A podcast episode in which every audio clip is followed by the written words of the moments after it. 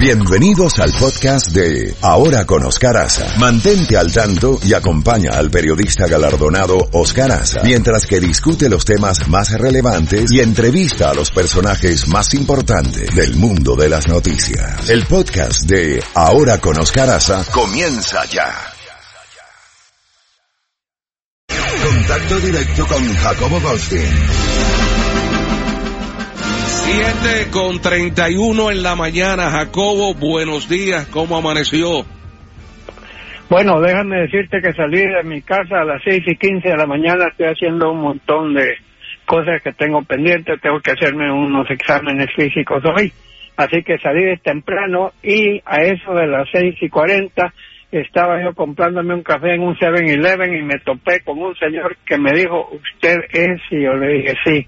Me dice, escucho diariamente a Oscar Aza y lo veo por televisión. Se llama Alberto Cárdenas y él es peruano. Y estuvimos hablando un rato sobre el tema de Venezuela. Me preguntó cuál era mi opinión. Bueno, mi opinión la digo a diario en esto que estamos pendientes de ver qué va a pasar en esa hermana república, donde todavía no puede entrar la ayuda humanitaria que está en la frontera con Colombia, aunque tengo entendido que doctores están cruzando de un lado para el otro y voluntarios en alguna forma quieren llegar. Te estuve, te estuve oyendo a ti a las seis y media en tu resumen, muy bueno, por cierto, Luis. Gracias. Y entonces estamos pendientes de, de lo de Venezuela todos nosotros, los que queremos la democracia y queremos que vuelva la democracia a la patria de Bolívar. Desgraciadamente, ese nombre de Bolívar fue mal apropiado por Hugo Chávez, porque eh, lo que quería el señor Bolívar era unir a todo el mundo, no desunirlo. Así que veremos qué va a pasar. Mientras tanto, un saludo nuevamente a, Alberto Cárdenas, que nos está escuchando en este momento. Muchas gracias por escucharnos por la radio y ver el programa de Oscar por la televisión. Así es, al señor Cárdenas, un abrazo. Jacobo, la Casa Blanca no descarta otro cierre del gobierno federal. ¿Qué dice usted? Eh, mira, Mick Mulvaney es el jefe del gabinete del gobierno, tiene tres puestos, también es el jefe del presupuesto, está interinamente como jefe del gabinete.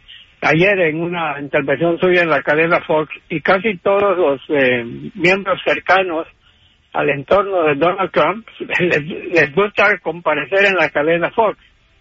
Mulvaney dijo ayer que si no le dan los fondos suficientes, por primera vez oí decir, no oí hablar de 5.7 mil millones de dólares, sino que habló de fondos suficientes, lo cual indica que la Casa Blanca está preparándose para que le ofrezcan menos de los 5.7. Pero vamos a ver entonces qué es lo que va a pasar. Todo parecía andar sobre rieles, Luis. La semana pasada llegamos al fin de semana convencidos de que algo bueno iba a salir de todo esto, pero vino un pleito.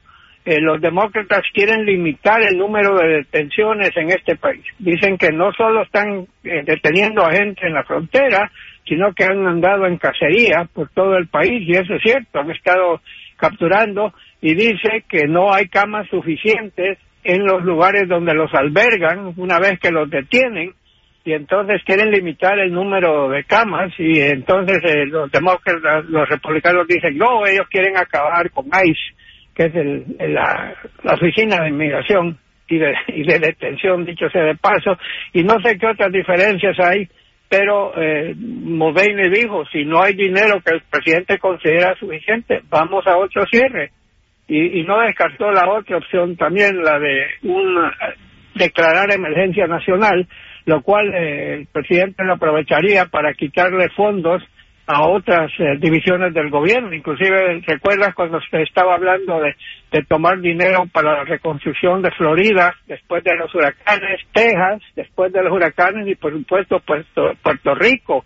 Esos dineros fueron aprobados directamente para eso, pero bajo una emergencia nacional el presidente quiere tener la ley para poder usar esos fondos y otros. Así que lo que parecía que íbamos a llegar a un acuerdo, ahorita estamos en un desacuerdo y quedan cuatro días, Luis, porque el viernes se vence el plazo del 15 de febrero y ahí vamos a ver qué es lo que va a arder o no. No es fácil, Jacobo. Jacobo, por otro lado, la senadora de Minnesota se sumó ayer al creciente número de demócratas que aspiran a la presidencia. Y, y le, le, debo dar crédito a Amy Klobuchar por haber escogido un gran lugar para lanzar su candidatura, nada menos que bajo una espantosa tormenta invernal, porque hay una tormenta que viene en Seattle, Washington, donde yo he ido tres veces, eh, allí eh, hubo más nieve en un día que la que cae en todo un año.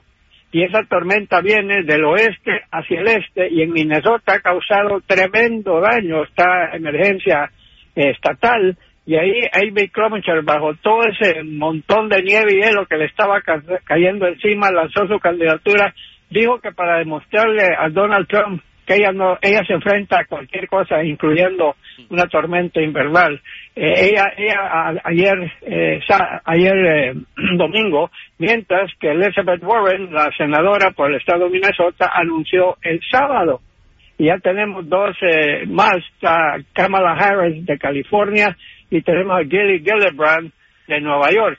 Hay siete personas, Luis, que ya anunciaron públicamente que van a buscar la nominación demócrata. De esas siete, cuatro son mujeres y las cuatro son senadoras. Y como dijo el señor Trump en su discurso al mensaje a la nación, hay más mujeres que nunca en estos momentos en el Congreso de los Estados Unidos, tanto en el Senado como en la Cámara de Representantes. Ahí está, que vivan las mujeres. Jacobo. Adelante. Tenemos también que Estados Unidos y Norcorea se van a reunir antes de la cumbre. Bueno, se van a reunir los funcionarios, estoy seguro que los cancilleres se van a reunir. Y mira, cada vez que un presidente de Estados Unidos viaja, y créeme lo que yo hice muchos viajes con presidentes de los Estados Unidos, las medidas de seguridad son tremendas y desde antes, que se lleve mucho antes, empiezan a llegar gente del servicio secreto, gente de, de la eh, seguridad nacional, para ver exactamente dónde se va a llevar a cabo la Junta, qué medidas se pueden tomar, colaborar estrechamente con las eh, autoridades del país, en este caso Vietnam, eh, también coordinar acciones con el equipo que va a proteger a Kim Jong-un, el presidente de Corea del Norte. Así que hay toda una serie de preparativos antes de que viaje un presidente. Así que no me extraña que tengan reuniones previas. ¿Y qué más tenemos, Jacobo? Bueno, tenemos tantas cosas más.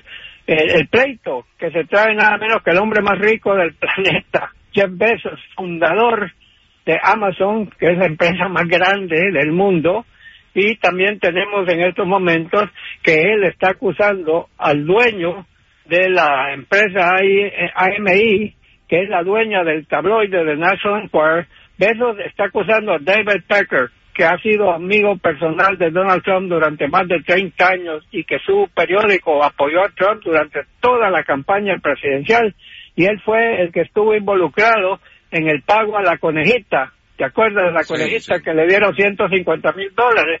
Lo que hizo el National Enquirer es pagarle 150 mil dólares por los derechos a su entrevista, pero nunca la presentó porque el propósito era que no saliera antes de las elecciones y le haría daño a Donald Trump. O sea que, viéndolo de cualquier forma, le pagaron para que se callara la boca. Y, y entonces eso ya, ya el, el tabloide se vio obligado a a contestar Pecker ante, una investigación que se lleva a cabo de que habían hecho eso, pero a cambio de darle información a la fiscalía, eh, lo dejaron con un castigo sumamente leve, pero con una condición que si se comete algún crimen, todos los arreglos previos con el gobierno ya no valen. Y precisamente Besos está acusando a Pecker de eh, extorsión y eso se pone verdaderamente pesadísimo con esos que a pesar del drama de, del drama personal de Besos, Amazon sigue estable bastante. Bueno, Amazon es una empresa poderosísima, pero eh, él, está acusando a Pecker de extorsión y de chantaje. No sé cuál es la diferencia entre una y la otra, pero ha de haber alguna diferencia pequeña.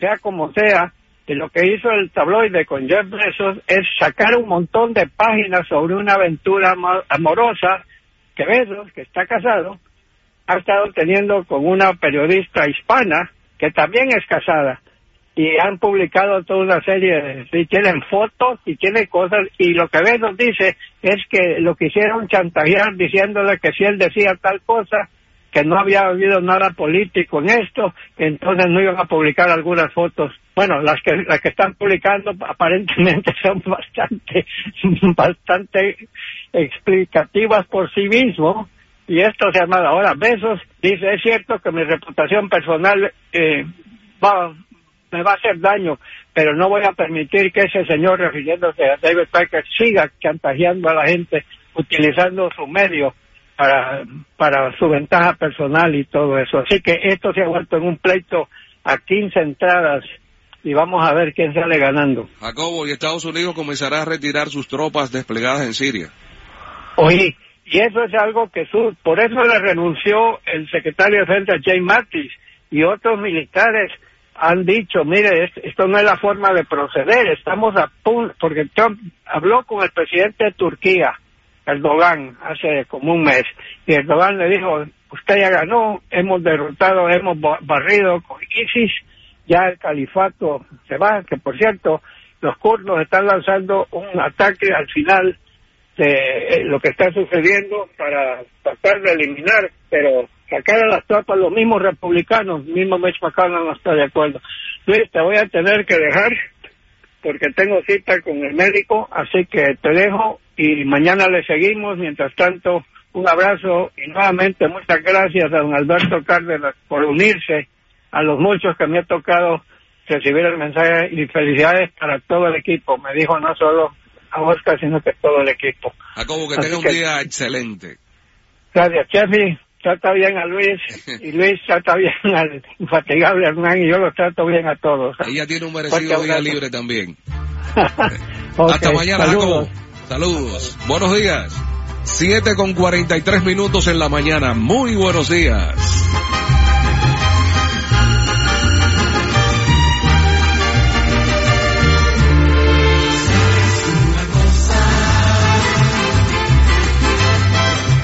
Algo que decirte y no sé cómo empezar a explicar lo que te quiero contar. Sabes una cosa. No encuentro las palabras ni verso, rima o prosa. Quizá con una rosa te lo pueda decir.